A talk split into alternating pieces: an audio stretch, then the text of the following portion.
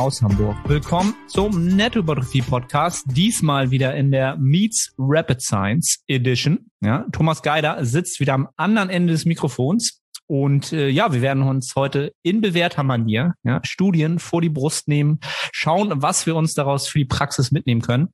Thomas, erstmal wieder herzlich willkommen. Schön, dass du den Weg wieder vors Mikrofon gefunden hast. Hallöchen, Arne. Wie, geht es dir gesundheitlich? Muss man ja äh, sehr fragen. gut. Kein, kein Corona oder ähnliches. Äh, alles gut. Ich hoffe bei dir auch.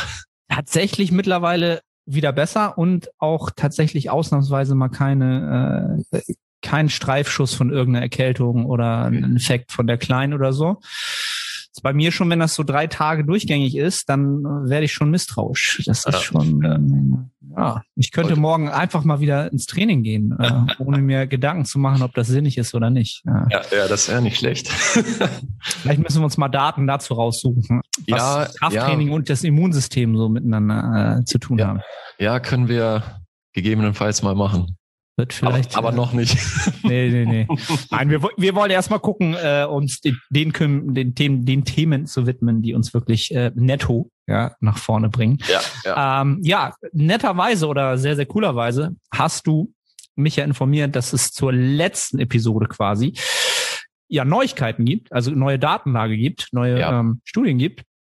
Und das macht natürlich extrem Sinn, das quasi nochmal so ein bisschen äh, ja, mit einzubringen in die letzte ja. Episode wenn ihr die noch nicht gehört habt, ich sage jetzt nicht, drückt jetzt auf Pause, ladet euch die letzte Episode runter, aber wenn ihr es äh, ja nacheinander machen wollt, dann würde ich das jetzt machen. Ansonsten ja, können wir auch so ein bisschen aufgreifen, äh, worum es da ging. Magst du kurz ja, oder so in, in der Länge, die nötig ist, erzählen, was, was ich, es Neues ja. gibt? ich versuche versuch mich kurz zu halten. Es sind auch zwei Meta-Analysen, äh, nicht zwei Studien, also noch mal besser. und Simon hatte ja in der letzten Episode das Thema internaler und externaler Fokus äh, bezüglich Hypertrophie. Und es gibt ja mehr oder weniger zwei Updates zu genau diesem Thema, allerdings auf Kraft bezogen. Wir haben da einmal eine Studie, die beziehungsweise Meta-Analyse, die nennt sich Acute and Long-Term Effects of Attentional Focused Strategies on Muscular Strength von äh, Grigic, unser alter Kollege aus dem Jahr 2021. Und wir haben einmal eine Studie, die ist im Prinzip genau eh, ja, sehr ähnlich. Äh, die hat sich aber so mehr mit Kraftausdauer beschäftigt. Also die erste Studie hat sich mit ähm, sowas wie Maximalkraftwerten beschäftigt, One Rep Max, isometrische Kraftmessung. Und die zweite Studie hat sich zum Beispiel sowas wie mit so einem äh, maximalen Push-Up-Test beschäftigt oder äh, mit ähm, einem AMRAP mit 80 Prozent des One Rep Maxes und so weiter.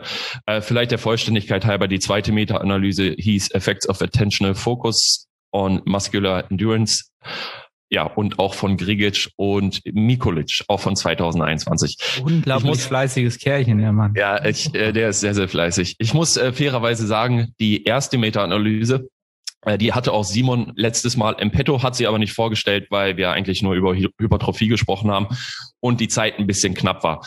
Auf jeden Fall, in beiden Meta-Analysen ist mehr oder weniger rausgekommen, dass ein externaler Fokus für Kraftleistung, sei es eher in die Richtung äh, ROM-Rap Max oder eher was in die Richtung M-Rap, also auf mehrere Raps, ein externaler Fokus äh, von Vorteil sein kann. Äh, das ist die ganz, ganz kurze Zusammenfassung. Da ging es auch um Nuancen und Details, äh, was die Ergebnisse anging. Äh, da würde ich raten, je, jede, jeder, der sich dafür interessiert, äh, kann dann ja mal selber schnell reinlesen gewesen. Mhm. Also genau, um, um nochmal die Hörer abzuholen, die vielleicht die Episode gar nicht gehört haben und jetzt zu überlegen, okay, was intern, extern, internal, was, was ist das?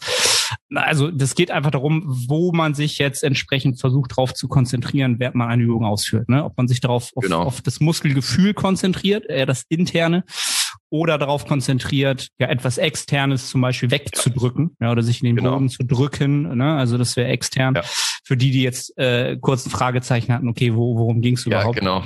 Äh, ich meine. Äh, Simon hatte in der letzten Episode das schöne Beispiel, zum Beispiel beim Bankdrücken, internaler Fokus, äh, du, du squeeze die Brust zusammen, also ein sehr, sehr muskelfokussierter Fokus. und ein externaler Fokus wäre zum Beispiel, äh, dass du dir vorstellst, die Hantel zur Decke zu werfen oder irgendwie schnell zu bewegen oder mhm. ähnliches. Mhm. Genau. Und äh, was war eigentlich uns, unser Tenor war am Ende? Welcher? Also, äh, bei ja, Simons Studie, die äh, bisher eigentlich relativ einzigartig ist, äh, was Hypertrophie anging, äh, kam raus, dass ein internaler Fokus äh, gut ist für die Armmuskulatur. Ich glaube, es war der Bizeps, wenn ich mich mhm. recht erinnere. Und im Unterkörper war es der Quadrizeps, äh, schien es nicht so den Unterschied zu machen, ob du internal oder external fokussiert trainierst. Also Oberkörper gut, internal, äh, Unterkörper, zumindest in dieser einen Studie relativ egal. Ja. Ich glaube, wir werden ja dann auch relativ ja, großzügig vom Zeitvolumen dann auch äh, alle unsere Erfahrungen mal wiedergegeben. Also wenn ihr euch mit dem Thema selbst schon beschäftigt habt oder euch das interessiert, dann gönnt euch die Episode auf jeden Fall. Da gehen wir ganz tief, äh, ganz tief genau. rein in, in das genau. Thema. Ja. Gut, das mal so kurz ein bisschen äh, zu der letzten Episode. Ähm, worum darf es heute gehen? Äh, heute wird es ein bisschen um Variation im Training gehen. Und soll ich direkt einsteigen oder? Steig, steig direkt, direkt okay. ein. Ähm, ich, ich habe folgende Studie mitgebracht. Ich fand die sehr interessant, auch aus dem Jahr 2021. Nennt sich Does Performing Different Resistance Exercises for the Same Muscle Group Induce Non-Homogeneous Hypertrophy von Costa et al. 2021. Und was dort, also ich fange jetzt einfach an, Arne. Ne? Hau raus, hau raus. Wenn ich ich, ich, ich, ich frage schon dazwischen sonst irgendwas, ja, oder ja, wenn ich ja. glaube, dass da, da gibt's was äh, dazu zu sagen für die Hörer. Ja, genau. Im Grunde wurde in dieser Studie untersucht, ob es vorteilhaft sein kann, mit äh, Variation im Training zu arbeiten. Und dafür habe ich mal gleich einen kleinen Abriss aus dem Trainingsplan äh, mitgebracht, den die Gruppen durchlaufen sind.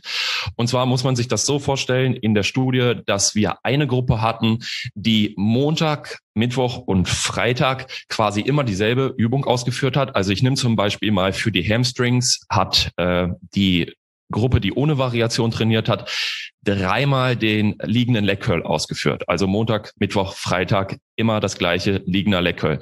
Die Variationsgruppe hat hingegen Montag den liegenden Curl ausgeführt, am Mittwoch den sitzenden Curl ausgeführt und am Freitag den sitzenden Curl einbeinig. Also drei verschiedene Variationen für eine Muskelgruppe. Und das ging halt so für verschiedene Muskelgruppen. Die, die Zuhörer können den Trainingsplan leider nicht sehen. Ich habe ihn dir geschickt und ich sehe ihn auch. Aber so im Prinzip äh, war das. Ähm, vielleicht ein zweites Beispiel. Für die Brust hat die eine Gruppe immer nur Benchpress gemacht, also Bankdrücken, und die andere äh, Gruppe hat äh, Bankdrücken, Incline-Bankdrücken und Decline-Bankdrücken gemacht, also Schrägbank und so weiter. Genau. Und dann einmal zum Studienablauf und Aufbau. Wir hatten 21 junge Männer, die im Schnitt äh, circa 23 Jahre alt waren. Die hatten mindestens eine Trainingserfahrung von sechs Monaten. Davon kann man jetzt halten, was man möchte und betrieben aber vier Monate vor dem Studienbeginn äh, Beginn keinen Kraftsport. Also das hat sehr wahrscheinlich was mit der Corona-Lage damals zu tun gehabt, dass das mhm. so gehandhabt wurde. Genau, die, äh, die 21 Leute wurden auf zwei Gruppen eingeteilt. Wie ich gesagt habe, einer hat mit Variation trainiert, die eine hat keine Variation gehabt, beziehungsweise nur eine Übung durchgeführt. Alle Probanden trainierten dreimal für neun Wochen, also dreimal pro Woche für neun Wochen. Jede Übung wurde in einem dreimal acht bis zwölf 12 progressiv ausgeführt mit Pausenzeiten von 90 bis 120 Sekunden. Äh, progressiv heißt in dem Fall im Grunde eine äh, Doppelprogression, ähm, dass wenn äh, bei einer Übung über drei Sätze mit einem Gewicht zwölf Wiederholungen absolviert wurden, erfolgreich, dass das Gewicht dann gesteigert wurde. Ja? Und dann fürs nächste Gewicht wieder, wenn sie dreimal zwölf geschafft haben, wurde das äh, Gewicht wieder gesteigert. Wenn nicht, dann halt nicht für die nächste Einheit. Genau, das dazu wie schon gesagt, der einzige Unterschied zwischen den Gruppen lag wirklich in der Übungsauswahl. Hypertrophie wurde per Ultraschall äh, gemessen für Bizeps, Trizeps und an zwei Stellen des Quadrizeps, einmal frontal und einmal seitlich. Und das auch an drei verschiedenen Stellen sozusagen für, für jeden Muskel. Also einmal proximal, einmal in der Mitte des Muskels und, und einmal distal. Soll ich das vielleicht noch kurz erklären, wie das genau gemeint ist? Ja, ja, weil das, ich glaube, da gab es letztes Mal ein, zwei okay. Fragen zu. Okay. Ähm, was man damit darunter versteht, genau. Genau, wir haben immer proximal, middle und äh, distal. Und äh, proximal heißt im in dem Zusammenhang zum Beispiel, wenn die den Quadrizeps gemessen haben, proximal bedeutet nah zur Hüfte hin sozusagen. Also wir stellen uns den ganzen Quadrizeps jetzt mal vor, proximal nah zur, äh, nah zur Hüfte hin. Äh, Mittel erklärt sich von selbst, also relativ mittig gemessen vom äh, Quadrizeps und äh, distal heißt äh, körperfern sozusagen. Und das heißt, äh, da wurde der Quadrizeps nah zum Knie hingemessen. In der Studie gab es auch wirklich genaue Angaben, äh, an welchen Stellen gemessen wurde. Äh, zum Beispiel beim Quadrizeps hat man die ganze Länge genommen und dann bei 30, 50 und 70 Prozent der Länge gemessen. Bei den Armen waren es 50, 60 und 70 Prozent der gesamten Länge. Also genau immer an diesen Stellen. Das macht dann insgesamt zwölf Messpunkte, die wir pro Gruppe aufgenommen haben. Und äh, dementsprechend würde ich jetzt schon zu den Ergebnissen kommen, außer du hast irgendwelche Fragezeichen, die jetzt schon geklärt nein, werden sollten. Nein, aber also genau, das, das ist halt super interessant, wenn der Zuhörer oder die Zuhörer, die jetzt zuhören, sich einfach mal äh, vielleicht das gar nicht so vor Augen haben, dass man natürlich auch genau einen Muskel natürlich an verschiedenen äh, Punkten messen kann und natürlich auch verschieden akzentuiert haben wir ja auch ja. im letzten Podcast angesprochen, akzentuiert natürlich auch Spannung verteilen kann, je nachdem, wo man entsprechend Hebel setzt oder ja. ähm, entsprechende Gelenke äh, zueinander stellt. Ja. Das ist halt aber auch schon immer etwas, was schon so sehr, sehr, sehr, sehr, sehr fortgeschritten ist. Ähm, aber ich glaube, ja. die meisten Zuhörer hören ja diesen Podcast jetzt, um genau diese. Nuancen rauszuhören. Ja. Und ähm, also ich sehe ja jetzt schon die Ergebnisse. Du hast mir vorher schon mal äh, das zusammengefasst. Ja. Ähm, ja, ich du hau die Ergebnisse raus, weil ich glaube, das ist sehr, sehr interessant und für mich jetzt aber auch nicht unbedingt zu, zu überraschend. Aber erzähl mal.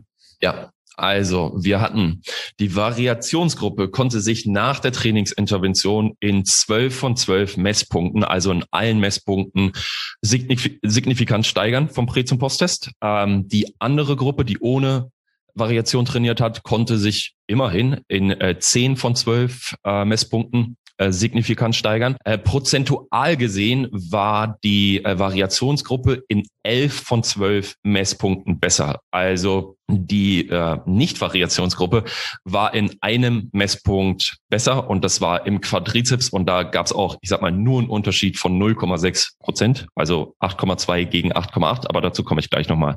Genau. Ähm, soll ich vielleicht ein, zwei Ergebnisse vorlesen von zwei mhm. äh, Proben? Also wir hatten zum Beispiel den Bizeps. Ich lese erstmal die Variationsgruppe vor und dann die Nicht-Variationsgruppe und ich gehe von proximal über Mittel zu distal. Okay? Ähm, also Bizeps 17,7 Prozent gegen 7,5 Prozent proximal. In der Mitte 11,2 Prozent gegen 7 Prozent. Distal 11,3 Prozent gegen 9,3 Prozent.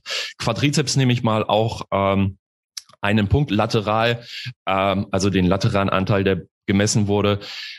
Proximal, ich hoffe, die Zuhörer kommen nicht durcheinander, proximal 10,4 Prozent gegen 5,1 Prozent, in der Mitte 4,8 Prozent gegen 2,1 Prozent und distal 5,3 Prozent gegen 5,2 Prozent. Ja, und Arne, du siehst ja die Ergebnisse auch. Mhm. Ich denke, man kann eigentlich sagen, ja, wenn man sich so als Laie äh, rein die Prozente anguckt, wird man sagen, dass die Variationsgruppe doch schon besser abgeschnitten hat, oder? Also grundsätzlich ja, überall. Man sieht ja. halt, dass sie überall äh, besser war, also dass die Ergebnisse besser waren. Und ich finde es, also ich bin natürlich jetzt so jemand, ich gucke natürlich gerade so, okay, warum ist es vielleicht beim Bizeps so signifikant äh, körpernah quasi, ja, mit 17,7 ja. zu 7,5? Ja. Und warum ist es zum Beispiel dann äh, distal beim Trizeps jetzt sozusagen körperfern mit 17,9 zu 11,5 halt da so signifikant. Ne? Lässt sich natürlich nicht sofort irgendwie rauskriegen oder ja. aus meiner Sicht fällt mir jetzt nicht sofort ein. Ähm, was mir halt einfällt oder was mir sofort zur Studie jetzt aufgefallen ist und mein erster Gedanke war halt, okay, es sind ja alles Trainingsanfänger, müssen wir ja wieder sagen. Es ist halt ja das alte Spiel äh, bei ja. solchen äh, Studien. Ähm, dadurch, es wundert es mich eigentlich wundert es mich doch, ne, weil ich eben gesagt habe, es wundert mich eigentlich nicht, weil mir kam dann so im Kopf, okay, ähm, wie, wie würde ich das machen, wenn ich halt Leute habe, die halt relativ unerfahren im Training sind? Ich, ich würde ihnen wahrscheinlich eher dazu raten, Übungen, ja, aufgrund dessen, dass sie halt diese Bewegungskompetenz und neuronale Effizienz erlernen sollen, wahrscheinlich doch eher ein, zwei, dreimal äh, im Plan zu haben pro äh, Woche, pro Zeiteinheit, ja, daher wundert mich das so ein bisschen, dass das so signifikant anders ausgefallen ist. Weißt du, was ich meine? Also da wird man ja denken, okay, ja, dass das so signifikant teilweise ist, wundert ähm, mich dann doch schon ein bisschen. Ja, äh, Arne, ich kann nur schätzen, was du gerade gesagt hast, weil bei, mir, hat weg, ne? bei mir hat das Internet gehakt. Okay. Aber du wunderst dich wahrscheinlich, warum die äh, Ergebnisse dann doch so deutlich für die Variationsgruppe ausgefallen ja, sind. Genau, weil es halt Trainingsanfänger sind. Ne? Obwohl also, es Anfänger sind. Mhm. Ja, auf jeden Fall. Ja, könnte man jetzt drüber spekulieren, ne, dass auch für einen Anfänger in, äh, eventuell auch eine gewisse Variation schon okay ist und er nur, nicht nur bei einer Übung bleiben muss. Man kann natürlich auch drüber streiten, erstmal eine Übung richtig lernen und dann auf andere ähm, Variationen übergehen. Ja, könnte man jetzt äh, Pro und Contra für, für, für beide Richtungen quasi. Ja, aber ich finde es interessante Datenlage, für diese Gruppe an Menschen halt. Finde ich es super ja. interessant, dass man da jetzt gar nicht so unbedingt, dass das vielleicht gar nicht so signifikant ist, sich da zu sehr zu drauf zu versteifen, dass man ähm, ja. diesen Menschen einfach mehr zutraut wahrscheinlich oder mehr, ja. mehr zu, Zutrauen haben darf, einfach weil diese diese Hypertrophie-Adaption einfach so ja nachgiebig ist in dem, was man anscheinend tut. Ne? Da könnten wir jetzt wieder überlegen, okay, die werden sicherlich nicht jetzt die, die präzisesten äh, die Ansteuerung der Muskelfasern gehabt haben, weil sie es einfach noch nicht können. Aber trotzdem sind natürlich die Zuwächse enorm halt. Ne? Also ja. Ja, finde ich auch. Also ich, also ich, ich für meinen Teil hätte auch gesagt, die, die äh, Ergebnisse für die Variationsgruppe sind schon recht deutlich. Und für mich ähm, wäre das schon ein Grund zu sagen, okay, Variation ist äh, relativ gut, zumindest nicht schlecht. Ja, in, interessant ist jetzt für mich so natürlich gleich der, der, der fortführende Gedanke ist natürlich, okay, was ist jetzt, wenn wir jetzt einen Intermediate oder einen ja. fortgeschrittenen Athleten nehmen, wäre das jetzt quasi ein ja, wäre das jetzt die Tendenz zu sagen, okay, da ist Variation maximal wichtig. Ja. Ne, also das so, was, was wird, was, was wäre dein erster Impuls? Also ist natürlich der nächste logische Schritt, äh, den die Studie jetzt erstmal so nicht beantworten kann. Das muss man auch ganz klar sagen. Wenn du mich fragst, wäre es wahrscheinlich auch für fortgeschrittene Lifter gut. Also mein Bauchgefühl wird das jetzt mal denken, dass das äh, sinnig ist, auch mit Variationen zu trainieren, gerade um in verschiedene Bereiche oder verschiedene Köpfe äh, zu trainieren. Mhm. Ja, es ist, ist ja, also, weil, also gerade dieses Thema Variation halt, ne? Das ist natürlich ja. etwas, was dann, also wo ich mal so aus meinem Nähkästchen plaudern kann.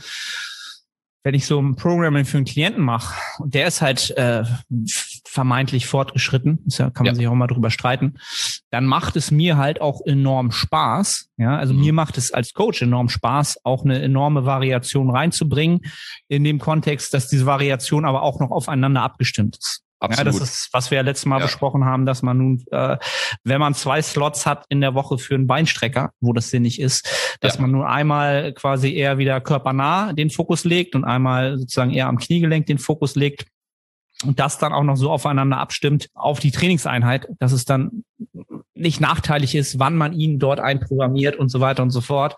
Ja, das, wie gesagt, das macht mir enorm Spaß. Ne? Und ja. diese Daten sind dann natürlich auch mal so, also die freut mich, das zu sehen, dass das ja. wahrscheinlich auch irgendwo, und wenn es im Promillebereich ist, halt, ne, natürlich ja, auch den Menschen noch nach vorne bringt.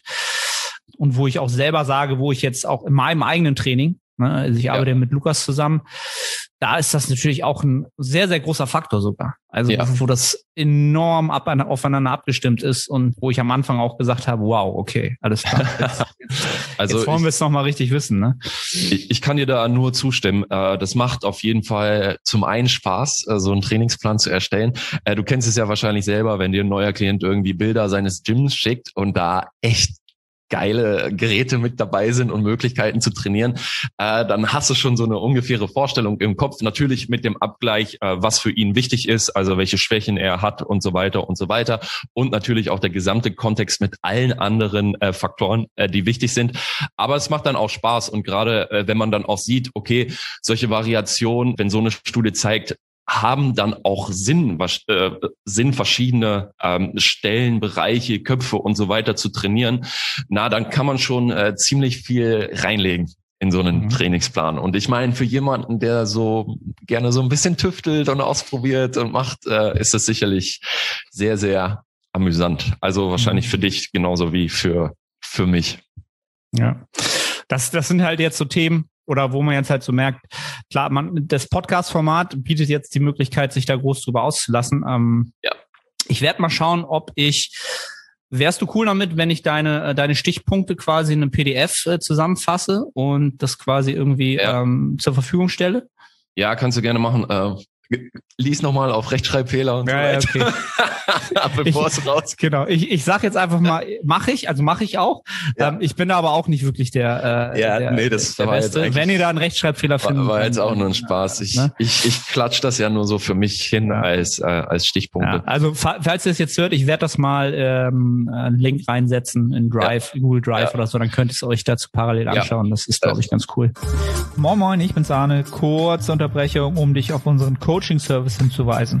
Wenn du schon des Längeren damit kämpfst, deinen Hypertrophie-Fortschritt konstant positiv auszurichten und du eine sehr persönliche und motivorientierte Zusammenarbeit mit einem Coach schätzen würdest, dann check den Link in der Beschreibung und melde dich. Was auch sinnvoll wäre, weil dann sieht man auf jeden Fall zum einen den Trainingsplan und zum anderen diese super geile Tabelle, die ich äh, selber angefertigt habe. äh, dann hat man ein besseres Bild über die Ergebnisse und über das äh, gesamte Vorgehen. Äh, soll ich vielleicht kurz mal weitermachen, weil ich war ja, noch gar nicht ja. ganz fertig ja, äh, mit äh, immer noch zum Ergebnisteil. Äh, wichtig für die äh, Statistiker, zwischen den Gruppen gab es keinen ähm, äh, keine statistische Signifikanz äh, und auch die Effektstärken sind eher klein ausgefallen. Nichtsdestotrotz, die Autoren haben selber in der Studie gesagt, dass es trotzdem sinnvoll sein kann, äh, zwecks Hypertrophie wirklich mit Variation zu trainieren, um einen Muskel wirklich an verschiedenen Stellen äh, hypertrophieren zu lassen. Wichtig sei aber auch nochmal zu erwähnen, äh, kein Schwarz-Weiß-Denken. Ähm, in dieser Studie schien es so, als ob Variation durchaus sinnig ist. Äh, wir sehen aber auch, dass die Gruppe, die ohne Variation trainiert hat und nur eine Übung dreimal die Woche durchgekloppt hat, äh, gut hypertrophiert hat. Also auch, mhm. auch ohne, auch ohne Variation äh, funktioniert es definitiv. Da, da wäre halt genau, genau einfach mal ein Gedanke, der mir jetzt noch kommt. Vielleicht gäbe es ja irgendwann, wenn man das jetzt halt ähm, elendig lang weiterführt, ja, sagen wir mal, keine Ahnung, ein Jahr lang so trainiert, irgendwann wäre die Tendenz, würde sich vielleicht umkehren. Ne? Also könnte ja durchaus sein, ne? dass, ja. dass dann sozusagen dieser Effekt der neuronalen Effizienz, Bewegungskompetenz auf einmal ja. enorm Momentum aufnimmt und ja. sich die Zahlen dann äh, in die andere Richtung drehen. Ja, definitiv. Wie gesagt, äh, die Studie ist ja, ich will jetzt nicht sagen, äh, nur eine Momentaufnahme von einer Woche oder so, aber es sind nur neun Wochen und mhm. äh, wir wissen alle, dass der, dass die Trainingskarriere doch etwas länger ist als, als neun Wochen. Genau, dann würde ich kurz weitermachen, wie man die Studie einordnen mhm. kann. Hier wieder Studien mitgebracht, die nicht genauso sind, äh, selbstverständlich, sondern ähnlich sind. Wir hatten eine Studie von Fonseca, heißt er, glaube ich, et al. 2014. Ähm, da hat eine Gruppe Squats gemacht an der Multipresse, die andere Gruppe hat äh, Squats gemacht, Deadlifts, Leg Press und Ausfallschritte. Also wir hatten hier einmal wieder eine Gruppe, die nur eine Übung gemacht hat, eine, die Variation gemacht hat. Und hier kam auch raus, dass die äh, Quadrizepshypertrophie insgesamt gesehen sehr, sehr ähnlich zwischen den Gruppen ausgefallen ist.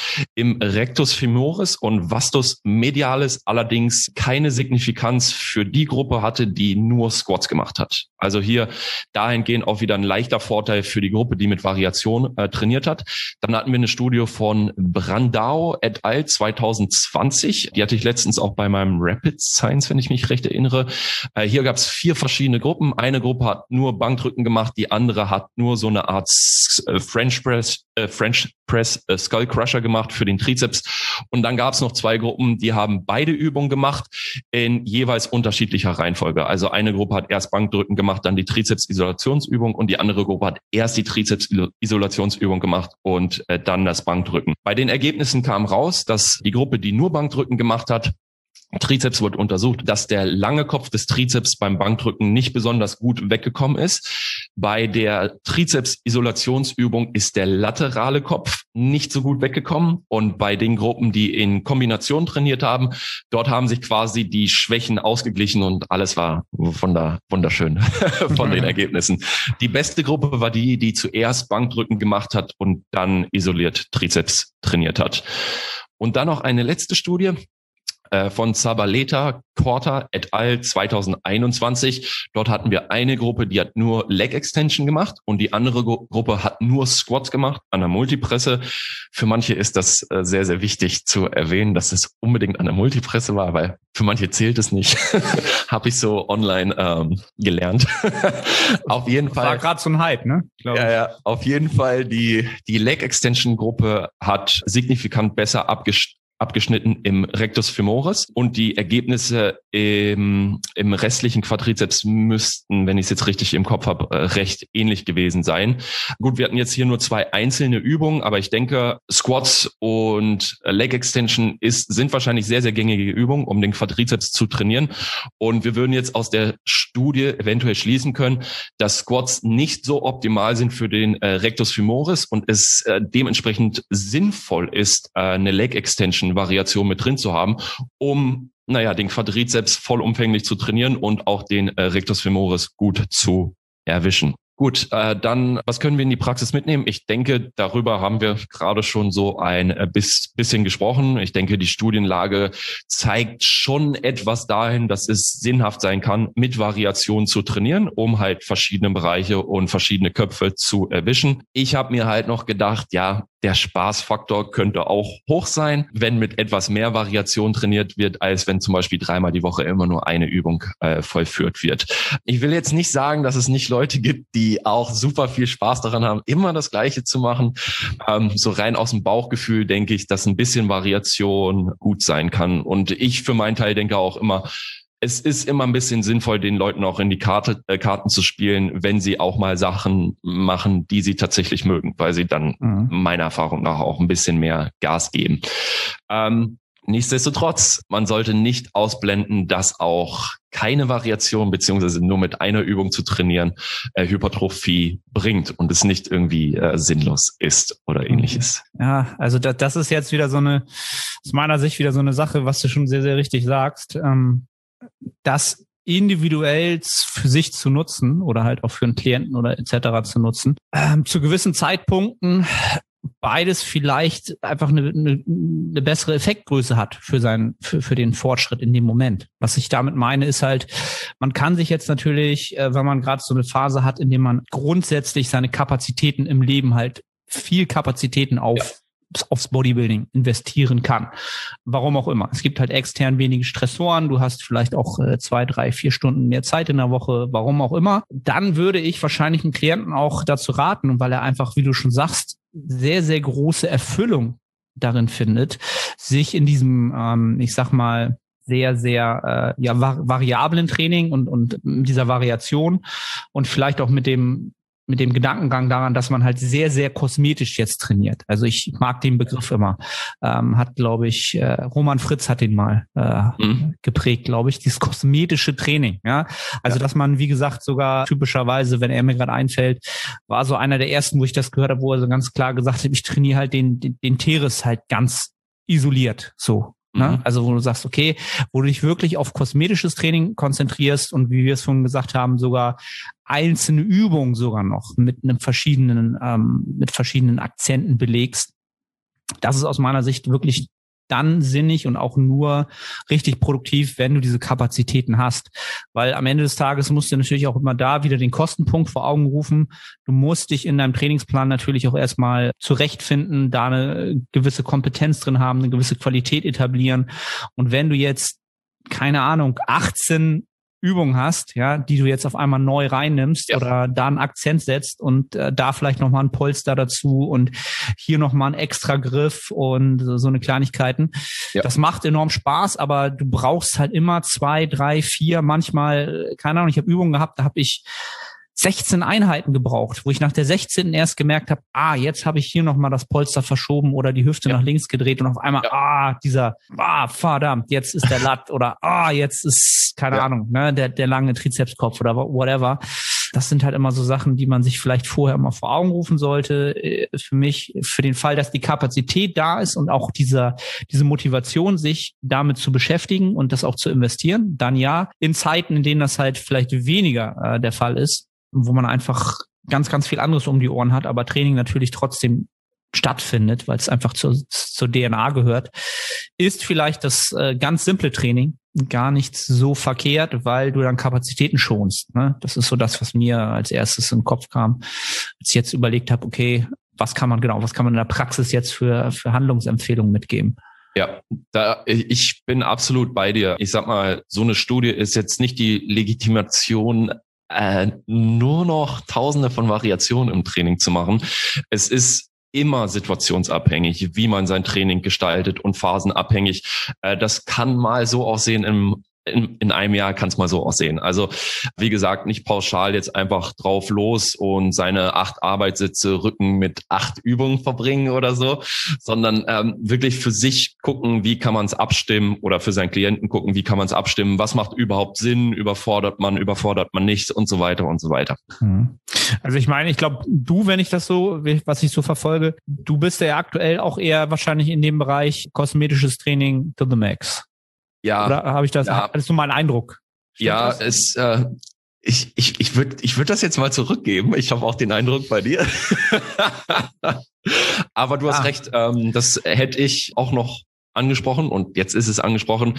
Also wenn ich schaue, wie sich mein Training in, in den letzten drei Jahren, vor allem Dingen dreieinhalb Jahren verändert hat, da hätte ich bei mir ganz klar gesagt, dass jetzt deutlich mehr Variation mit reingekommen ist. Also wie das zu verstehen ist vor vier Jahren ungefähr sah mein, mein Push-Training ungefähr so aus. Zwei Übungen, A4 Sätze, fertig. Jetzt mache ich weiterhin ungefähr acht Arbeitssätze pro, pro Push-Training, also wirklich drückende Bewegung. Nur jetzt sind diese acht Sätze mit vier Übungen A2 Sätzen ausgestattet. Ja, also mehr Variation reingebracht. Die Arbeitssätze sind im Grunde gleich geblieben, aber wie gesagt deutlich mehr Übungen reingekommen. Mhm. Ja, und das, das ist ja wieder auch jetzt, muss nicht heißen, dass das eine jetzt, wie gesagt, besser oder schlechter ist. Ja. Aber gerade so, wenn man sich halt diese Abfolge halt anguckt, wenn ein Mensch halt oder ein Athlet ein Training eine lange Zeit macht, dann kommt ja dieses typische Thema, also ich nenne es ja immer gerne diese Adaptionswiderstände mit ins Spiel. Ne, dass du für das, was du halt an Reiz setzt, auch wenn er überschwellig ist, halt weniger Adaption erfährst. Einfach weil der Körper sich natürlich drauf einstellt, ja, und die Adaption halt runterdrosselt, um nicht, ja, diese riesen, äh, riesen, diesen riesen Aufwand an Adaption maximal ausführen zu müssen, weil er sich in gewisser Weise darauf vorbereiten kann. Also ein bisschen ja. äh, dilettantisch ausgedrückt. Ne?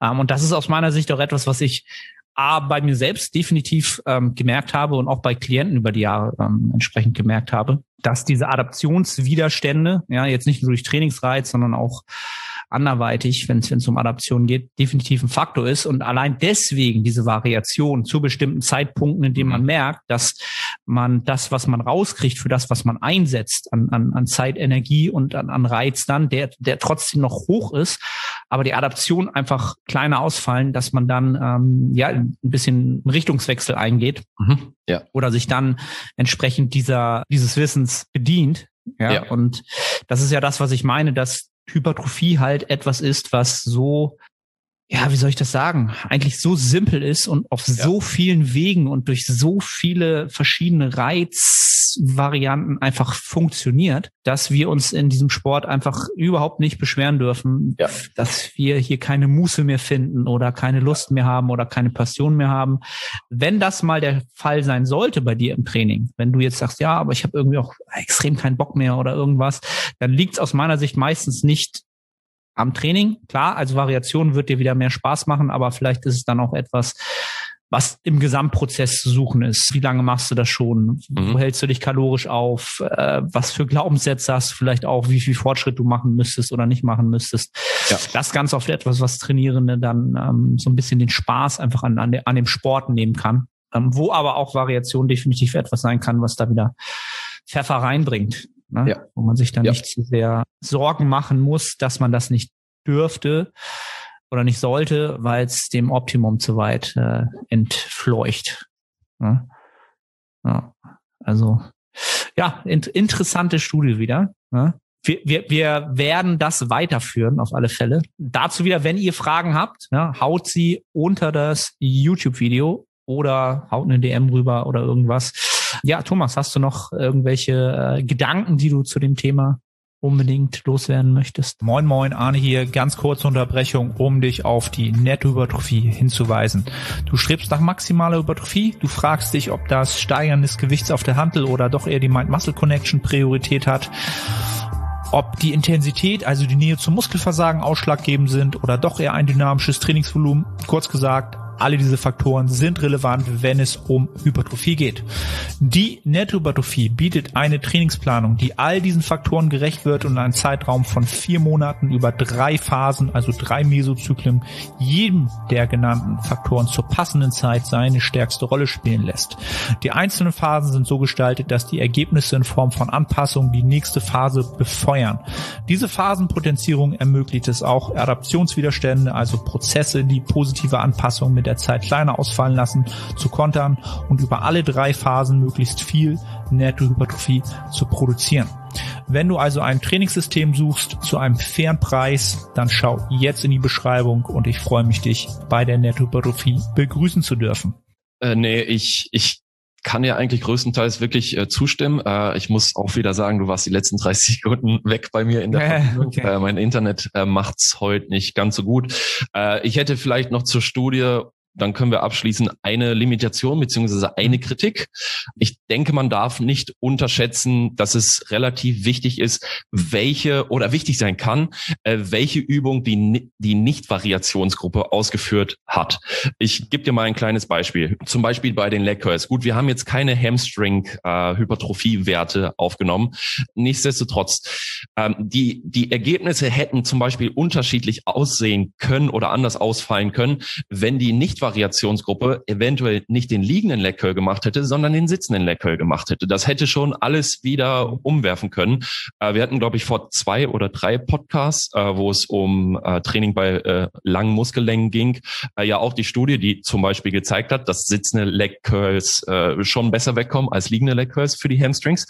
Und wäre hier zum Beispiel Hamstring-Hypertrophie ermittelt worden, hätte ich mir vorstellen können, dass es da zum Beispiel besser gewesen wäre, dass die Nicht-Variationsgruppe besser den Sitzenden gemacht hätte und vielleicht dadurch äh, näher an bessere Ergebnisse zu der Variationsgruppe aufgeschlossen hätte. Also darf man nicht ganz, ganz außer Acht lassen, sollte man im Kopf haben. Wir haben hier jetzt nicht die Ergebnisse dafür. Dafür müsste man ja unzählige Studien machen, wo die Nicht-Variationsgruppe immer eine andere Übung dreimal die Woche gemacht hat. Aber ich wollte nur sagen, man sollte es im Hinterkopf behalten. Ja, also genau. Kann ich absolut nur, nur zustimmen. Was, was ich dann immer gerne noch, und äh, das werden die Podcast-Zuhörer und Zuhörerinnen jetzt alle schon kennen, grundsätzlich, wenn ihr jetzt noch nicht, ich sag mal, fünf, sechs, sieben, acht Jahre trainiert, seid euch immer bewusst, wichtigste Faktoren am Ende des Tages sind, dass ihr eine hohe Bewegungskompetenz habt, dass ihr Muskelfasern zum hohen Grad aktivieren könnt und möglichst viele aktivieren könnt, da wo ihr es wollt. Und diese Fähigkeit auszuprägen steht natürlich äh, in der Effektgröße dem Ganzen immer übergeordnet da. Ähm, bevor man jetzt überlegt, okay, ist das die perfekte Übung? Ist ja. das die Reihenfolge äh, ja. körpernah, körperfern und so weiter und so fort? Das ist alles nicht wichtig, wenn diese Grundfaktoren nicht schon ein hohes Niveau haben. Ja. Und da äh, ja, ist dann quasi immer mein Aufruf dazu. Nutzt eure Handys, checkt eure Form, guckt euch selber beim Training an. Ihr werdet verwundert sein, was ihr seht. Wirklich, immer wieder. Also wenn ich Klienten neu im Coaching habe und die das nie gemacht haben, die sind immer selbst extrem verwundert, also teilweise äh, darüber verwundert, wie unterschiedlich das Ganze aussieht zu dem, wie es sich anfühlt und was sie halt glauben unter Umständen vielleicht auch, ähm, wie fortgeschritten sie schon sind, es aber überhaupt nicht sind. Also die wahrgenommene Bewegungsgeschwindigkeit zum Beispiel ist extrem unterschiedlich bei einer Kon Konzentrik und Exzentrik, als es der Mensch wahrgenommen hat. Und er trainiert ja immer so, weil er in seiner Wahrnehmung ist und er hat es halt nie gesehen und hätte das wahrscheinlich anders gemacht, wenn er das vorher gesehen hätte. Also Leute, ihr habt alle ein Smartphone mit einer Kamera, also 99,999 Prozent. Die anderen kaufen sich jetzt eine. Und ähm, dann ist das ja, ein Game Changer, ja, ja, wie man ja so schön sagt, wenn ihr es noch nicht getan habt. Ja, und äh, in erster Linie ins Training gehen und Gas geben. Ne? Ich meine, äh, wenn du jedes zweite Beintraining skippst, dann ist es auch egal, ob du den sitzenden oder liegenden Leg machst. ja. Das dann so die, der zweite ja. Disclaimer, genau. ähm, Raps in Reserve, ja, sind auch wieder zu gegebenen Zeitpunkten ein sehr, sehr machtvolles Tool, ja. Aber ja. erstmal lernen, was sind Null Raps in Reserve. Auch das wieder so die Grundpfeiler, ähm, was wir schon öfter besprochen haben. Ja, cool. Ähm, Thomas, das war wieder äh, sehr aufschlussreich, ja, ähm, für die Gut. Nerds unter uns, die äh, genau diese Daten einmal auslesen wollen und verstehen wollen, warum was wie funktioniert oder vielleicht auch nicht funktioniert. Dazu einmal der Aufruf, ähm, erzähl den Leuten kurz, ihr habt ja auch einen Newsletter, den sie unbedingt abonnieren sollten, ähm, wo sie das können und machen sollten. Ja, Genau, äh, wir haben Newsletter unter www.thestrengthminds.de. wir hatten ja letztes Mal schon die Diskussion auf de oder com. Äh, kann man sich für ein Newsletter anmelden. Da schicken wir einmal im Monat äh, zwei Studien raus, die so in die Richtung schriftlich analysiert sind, äh, wie wir es hier äh, mündlich machen. Also wer da Interesse hat, kann sich gerne beim Newsletter anmelden. Ist kostenfrei. Nur auf die Internetseite gehen, äh, Daten eingeben, E-Mail-Adresse und los geht's. Findet ihr in den Show Notes und in der Beschreibung natürlich. Ja. ja. Gut, Thomas. Perfekt. Ich würde sagen, wir schließen das hier ab. Hast du noch irgendwelche philosophischen Worte zu dem Thema äh, mitzu, mitzugeben? Ähm, Nee, also nee, also so spontan fällt mir nichts ein. Ja, ist immer lustig. Eine, eine, eine gewisse Variation, denke ich, ist sinnvoll im Training, wären meine abschließenden ja. Worte. F, habt Spaß im Gym. Reißt die Bude ab, wenn eure Gesundheit, das her, Gesundheit euch das hergibt. Gerade dieser Tage äh, wird uns immer wieder bewusst, dass das kein Selbst, keine Selbstverständlichkeit ist. Kann ich aus meiner äh, aus meiner Warte aus sagen. Alright, danke fürs Zuhören. Wie immer freuen wir uns, wenn ihr eine Bewertung da lasst, iTunes, Spotify etc. Supportet das Ganze, wenn ihr bis hierhin zugehört habt und da was mitnehmen konntet. Wir melden uns in der nächsten Episode und sagen ciao, ciao. Ciao.